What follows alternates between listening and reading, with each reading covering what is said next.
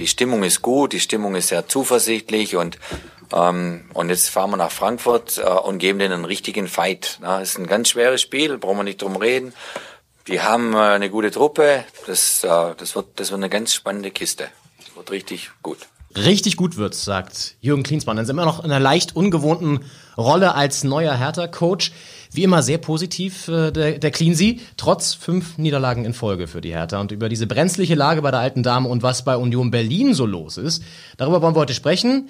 Herzlich willkommen, mein Name ist Leon Ginzel zu 5 Minuten Berlin, den Tagesspiegel Podcast. Wie jeden Freitag mit einer Sonderausgabe zur Bundesliga über unsere beiden Bundesligisten. Wie immer könnt ihr uns hören bei Apple Podcast, Spotify und natürlich auf der Tagesspiegel Homepage. Nächste Station, Anhalter Bahnhof.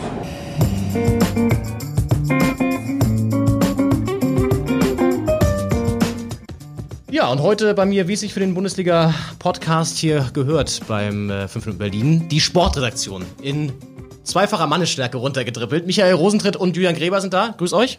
Hallo. Äh, Micha wird was über die Hertha erzählen, Julian, du wie immer über Union Berlin. Ähm, fangen wir doch einfach mit der Hertha an, mit der alten Dame, Micha. Hat Jürgen Klinsmann recht, wenn er sagt, die Stimmung ist trotz diesem Absturz auf den Relegationsplatz, ja, gut bei der Hertha? was soll auch anders sagen? Ich glaube schon, dass das, was man von den Spielern hört, dass äh, seine Verpflichtung gut angekommen ist, dass er mit seiner Art, mit seiner erfrischenden und sehr ungewohnten Art für Berliner Verhältnisse ganz gut ankommt. Sie folgen ihm, sie hören ihm zu und er hat in der Tat schon ein bisschen, das hat sich äh, im Spiel gegen Dortmund noch nicht im Ergebnis wieder gespiegelt, aber er hat schon einen gewissen Aufbruch, äh, so eine Stimmung hat er schon erzeugt. Das ist ja auch seine Stärke äh, und ich glaube, dass das äh, sich bald auch in Punkten niederschlagen, niederschlagen wird. Okay, die erste Prognose hier schon von dir. Ähm, was sind denn so die offensichtlichsten Veränderungen unter, unter Klinsmann? Stehen schon die ersten Buddhas zum Beispiel? Ja, das mit den Buddhas, das hat er, glaube ich, zu seiner Auftakt Pressekonferenz vor einer Woche auch schon mal gesagt, äh, dass die sind ihm angedichtet worden. Das hat eigentlich der Architekt des, des neuen Trainingszentrums beim FC Bayern aufgestellt. Äh, die sind ihm angedichtet worden. Er hat nichts aufgestellt. Was aber passiert ist, dass alle ein bisschen alarmiert sind. Das betrifft den ganzen Verein, wenn man den sieht und hört, ein bisschen aufgeschreckt plötzlich. Ja, also erstens war Klinsmann gedacht als Berater von Windhorst, vom Investor, und plötzlich ist er Trainer. Und dann hat er natürlich eine tagtägliche Präsenz und ist der wichtigste Tagesarbeiter. Und da mussten sich, glaube ich, erstmal ein paar Leute dran gewöhnen. Mhm. Was sieht man im, beim Training oder auch taktisch? Was verändert Klinsmann da? Was, was hat er der Mannschaft Neues schon mitgegeben? Auch gegen Dortmund? Du hast es gesehen wahrscheinlich. Ja, das, also was auffällig ist, dass die ein bisschen eine andere Körpersprache haben. Und ich glaube, sie haben gegen Dortmund das erste Mal 120 Kilometer Laufleistung. Das ist der Spitzenwert. So viel gelaufen sind die in der ganzen Spielzeit noch nicht. Das zeigt schon, das fordert er aber auch ganz aktiv ein. Und man merkt schon, dass er so bestimmte Verhaltensmuster, die sich so eingeschlichen haben, dass er die aufbrechen will. Aber es ist jetzt nicht so, dass er wie damals beim DFB äh, jeden Stein umdreht. Äh, äh, so ist es nicht. Das kann und wird möglicherweise auch passieren. Im Augenblick geht es aber darum, die Mannschaft nicht weiter zu verunsichern. Die ist angeschlagen sondern ein bisschen zu beruhigen, die, die Brust ein bisschen anschwellen zu lassen, ein mhm. bisschen Selbstvertrauen zu vermitteln. Ja, und dass man wieder irgendwie ins Arbeiten, ins Laufen kommt, dass man einen Rhythmus findet. Vielleicht schneidet er so ein bisschen die Fußspitze ab, die dann nicht mehr im Abseits steht, damit das man das Tor sein. bekommt. Das kann, das ähm, nee, aber äh, du, du hast Frankfurt angesprochen, ist natürlich ein starker Gegner. Cleansy hat selber gesagt im O-Ton. Ähm, die spielen so eine ja durchwachsene Saison bisher, nicht mehr so stark, wie man es aus der letzten Saison kennt. Okay, auch einige personelle Veränderungen da. Jetzt zu Hause trotzdem bärenstark. Ähm, ja. Ist ein Flutlichtspiel äh, für Fußballromantiker nicht immer ganz wichtig, aber ist ja wirklich auch eine andere Atmosphäre und ist ja auch immer ziemlich cool. Was für ein Gegner muss, muss die Hertha da erwarten? Naja, also wir wissen ja, dass Frankfurt sehr von der Physis lebt. Mhm. Und sie sind ziemlich, ja, sie spielen schon ziemlich abgezockt. Allerdings läuft es nicht ganz rund. Die haben eine, spielen eine sehr merkwürdige Saison. Die verlieren gegen Arsenal 0-3, dann schlagen sie Arsenal im Europapokal 2-1 haben merkwürdige Ergebnisse, sind aber das drittheimstärkste Team der Liga, haben vor genau einem Monat die Bayern 5-1 geschlagen. Äh, das Ende von Nico Kovac. Äh, haben dann aber auch äh, Spiele verloren, wo man sagt, das ist eigentlich nicht Frankfurt-like. Mhm. So ganz sattelfest sind die nicht. Insofern mhm. kann Hertha da eventuell punkten. Auf dem Relegationsplatz kann man aktuell jeden Punkt gebrauchen. Das erkennt Cleansea auch nicht so gut, Abstiegskampf. Über einen haben wir noch gar nicht gesprochen, über Michael Preetz, und der ja auch unter Beschuss geraten ist bei den Fans, die natürlich auch mittlerweile merken, oh, da ist jemand, der hier ziemlich lange schon das Zepter in der Hand hält, ordentlich Trainer verschleißt und so richtig erfolgreich ist er jetzt auch nicht. Ne? Meinst du, der wackelt unter Windhaus oder hat einen guten Draht zu ihm und äh, die schützende Hand des Investors? Da liegt es, glaube ich, so ein bisschen in der Mitte. Ja, klar ist äh, Michael Preetz mit zwei Abstiegen und zwei direkten Wiederaufstiegen gestartet.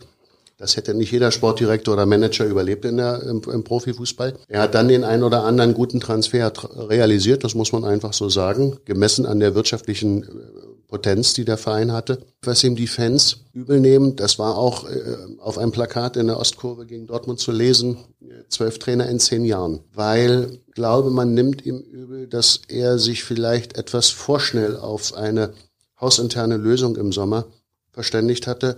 Ich persönlich hätte Paul Dardai nicht vom Hof gejagt, wenn ich nicht eine deutlich bessere äh, Lösung parat gehabt hätte. Und das war eine, für meine Begriffe eine kleine Lösung, das muss man sagen. Und das ist ziemlich mutig, gerade wenn ich weiß, ich rüste die Mannschaft auf, ich mhm. investiere, dann kommt ein Investor, der packt 225 Millionen raus, dann kommen natürlich auch Fragen und, und auch Zweifel auf, auch mhm. an Michael Preetz, ganz mhm. klar. Zumal ja andere Vereine im Sommer trainertechnisch ein paar bessere Entscheidungen getroffen haben. Denkt man mal an Gladbach, da läuft's ja ein bisschen besser. Kommen wir mal zum anderen Bundesligisten aus Berlin. Wir schwenken das Mikro. Es gibt übrigens was zu trinken. Hinter euch gibt's Wasser, also wie es sich gehört, auch könnt ihr ein Stückchen nehmen.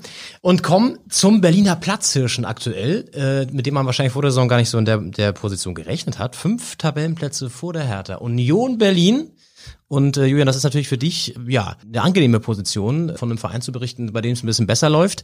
Was kann Union der alten Dame beibringen gerade? Was kann aus Köpenick rüber nach, nach äh, Charlottenburg geschickt werden, um die alte Dame ein bisschen zu beraten? Ja, das ist äh, schwierig. Ich halte von so einem Quervergleichen und so man nur bedingt was.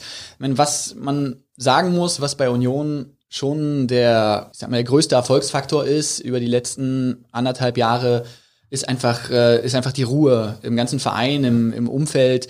Also man hat da mit äh, Urs Fischer einen Trainer, mit äh, Oliver Runert einen Sportdirektor bzw. einen Manager, die einfach gut zusammenarbeiten, sich aufs Wesentliche konzentriert. Die haben auch gute Transfers gemacht im Sommer. Und äh, auch als sie vier Spiele in Folge verloren hatten, ähm, gab es da kein großes Chaos, äh, gab es kein Durcheinander. Die wissen, was sie für Möglichkeiten haben und äh, machen momentan schon das Beste daraus. Aber Hertha hat nun mal irgendwie eine ganz andere, ein ganz anderes Umfeld, jetzt auch durch den Investor ganz andere Ansprüche. Da lässt sich das schwer eins zu eins übertragen. Mhm, das stimmt. Ja, zuletzt vier Siege, dann dieser Dämpfer äh, gegen Schalke, Niederlage mhm. in Gelsenkirchen. Gut, die haben auch eine starke Saison aktuell. Da kann man mal verlieren, denke ich, auch gerade als ja. Union. War es das jetzt trotzdem mal erstmal mit dem Union hoch oder war das nur so ein kleiner Ausrutscher? Ach, ich würde dieses Spiel jetzt erstmal nicht mal als Ausrutscher bezeichnet. Das ist einfach, ähm, muss man sagen, die Normalität. Sie haben da bei einem Team verloren, was relativ regelmäßig im Europapokal spielt, auch mal in der Champions League. Ein Budget hat, was viel höher ist und haben da bis äh, vier Minuten vor Schluss unentschieden äh, gespielt. Dann durch einen Fehler von Devon Subotic verloren. Aber das ist kein Beinbruch. Also Jetzt muss man einfach mal sehen, was, äh, was jetzt in den nächsten Spielen passiert. Jetzt am Son äh, Sonntag kommt Köln hier äh, nach Berlin. Ähm, die stehen momentan auf dem vorletzten Platz. Die Woche darauf geht's nach Paderborn, die sind letzter. Das wird schon so ein bisschen zeigen, wo es jetzt in den nächsten Wochen hingeht. Wenn sie da sechs Punkte holen, dann haben sie schon anderthalb Füße in der ersten Liga fürs nächste Jahr. Wenn sie da aber beide Spiele verlieren, dann kann es auch wieder ganz schnell ähm, ein bisschen knapper werden, da in der Abstiegszone. Mhm. Ja, ich würde mal sagen, diese, diese vier Spiele ähm, bis zum bis zur Winterpause muss man mal abwarten und dann wird man schon vielleicht mal sehen können, wo es da dieses Jahr hingeht. Ob das äh, sorgenfrei bleibt, wie es momentan ist, oder ob es doch noch ein bisschen brenzlig wird. Hm, du hast den Gegner jetzt angesprochen. Köln, Tabellenvorletzter und damit ja, zusammen ja mit Union aufgestiegen und deutlich schlechter aktuell in der ersten Liga. Mit dem Sieg könnte Union ja auch der Hertha einen Gefallen tun. Ne? Die gucken ja auch nach unten ein bisschen. Ist Union Favorit in dem Spiel? Das ist so ein bisschen die, die große Frage. Also man hat momentan das Gefühl, wenn man sich einfach mal die Formkurve der Mannschaften anguckt, Köln steht jetzt äh, ziemlich weit unten drin, haben schon Trainer gewechselt, haben, ich glaube, seit sechs Pflichtspielen nicht mehr gewonnen. Also das ist schon klar, wenn man darauf guckt, dann ist Union auf jeden Fall der Favorit. Aber wenn man jetzt zum Beispiel mal ein Jahr zurückguckt, guckt, am ersten Spieltag der, äh, nach der Winterpause letztes Jahr in der zweiten Liga gab es das Topspiel an der alten Försterei Union gegen Köln und damals war Köln noch die Übermannschaft. Alle haben gesagt, oh, jetzt, jetzt kommt Köln mit, äh, haben gerade auch noch Modest zurückgeholt, die haben Terodde, der trifft wie am Fließband. Und so schnell kann es halt manchmal im, im Fußball gehen. Ich meine, Köln ist von der Mannschaft her nicht schlechter geworden, aber bei denen funktioniert es gerade nicht so und äh, bei Union scheint das ganz gut zu harmonieren und ähm, ja, sicherlich sind die Favorit, wenn man aufs Papier guckt. Die Mannschaft äh, hat man jetzt aber so rausgehört, sie sehen das jetzt nicht unbedingt so. Äh, die sagen zumindest immer, dass sie das realistisch einschätzen können. Aber natürlich wollen sie zu Hause gegen Köln gewinnen. Also das ist auch klar. Du hast den Faktor Regelmäßigkeit, Beständigkeit angesprochen bei Union. Der Erfolgsgarant ist mit Sicherheit auch Urs Fischer. Was spielt der für eine Rolle? der ist schon äh, sehr entscheidend bei dieser ganzen Entwicklung in den letzten anderthalb Jahren. Also mhm. ja, der bringt da einfach so eine Ruhe. Der ist, ist hat da diese Schweizer Gelassenheit. Mhm. Ähm, man wird von ihm in der Pressekonferenz oder in Interviews selten mal jetzt die ganz großen Schlagzeilen hören, aber offenbar kommt er einfach bei diesem Union-Umfeld mit seiner Bodenständigkeit ganz gut an. Ja, also ich sehe jetzt auch nicht, dass das irgendwie in Gefahr gerät, dieses, diese Zusammenarbeit zwischen Fischer und Union momentan. Also der tut dem Verein schon sehr gut. Mhm. Gut, im, im Fußball weiß man nie, was passiert. Das ist klar. Äh, Urs Fischer übrigens ähm, nach, dem, nach dem Aufstieg in Las Vegas Urlaub gemacht. Das fand ich interessant, hätte ich ihm gar nicht zugetraut. Fast nicht dem, so richtig. Dem den ruhigen Schweizer, ja. Irgendwo muss das Gehalt ja dann doch hin. Ja, irgendwo muss, Autos oder muss es verfeuert werden. Beim Blackjack. Okay, ja, Jungs, ich kann euch natürlich nicht entlassen, habe ich ja vorhin schon angekündigt, ähm, ohne einen Tipp. Deswegen, Micha, rücke noch mal ran ans Mikrofon, bitte. Der hat sich hier schon, schon war schon auf dem Nachhauseweg halb. Erstmal vielleicht ähm, das Auswärtsspiel der alten Dame der Hertha in Frankfurt. Ich tippe 1-1. 1-1, Julian, du? 2-1 für Frankfurt. Eieiei. Okay, gut. Union gegen Köln. Julian, du bist noch dran am Mikro. Was, was glaubst du? 1-0 für Union. Mhm. Micha? Ich denke 2-1 für Union. Okay. Sieg also für Union sagen beide. Und wir haben natürlich noch ein ganz anderes Spiel äh, auf dem Spieltagstableau. Das Topspiel. Gladbach gegen Bayern. Auch da möchte ich euch Experten natürlich noch kurz fragen, wie glaubt ihr, geht's aus? Gar nicht groß drum rumreden, was die Umstände sind, sondern einfach sagen, Gladbach oder Bayern? Bayern. 2-0. Oh, ja, okay. Bayern 3-2. Oh, da fallen viele Tore. Okay, super. Hat Spaß gemacht mit euch. Ähm, ich wünsche euch einen schönen Spieltag. Geht einer von ins Stadion? Beide? Na, sehr schön. Dann viel Spaß da. Und vielen Dank fürs Zuhören allen, die fünf Minuten Berlin, die heute mit Überlänge, mit, mit, mit Nachspielzeit sozusagen. Bis zum nächsten Mal. Alles Gute. Ciao.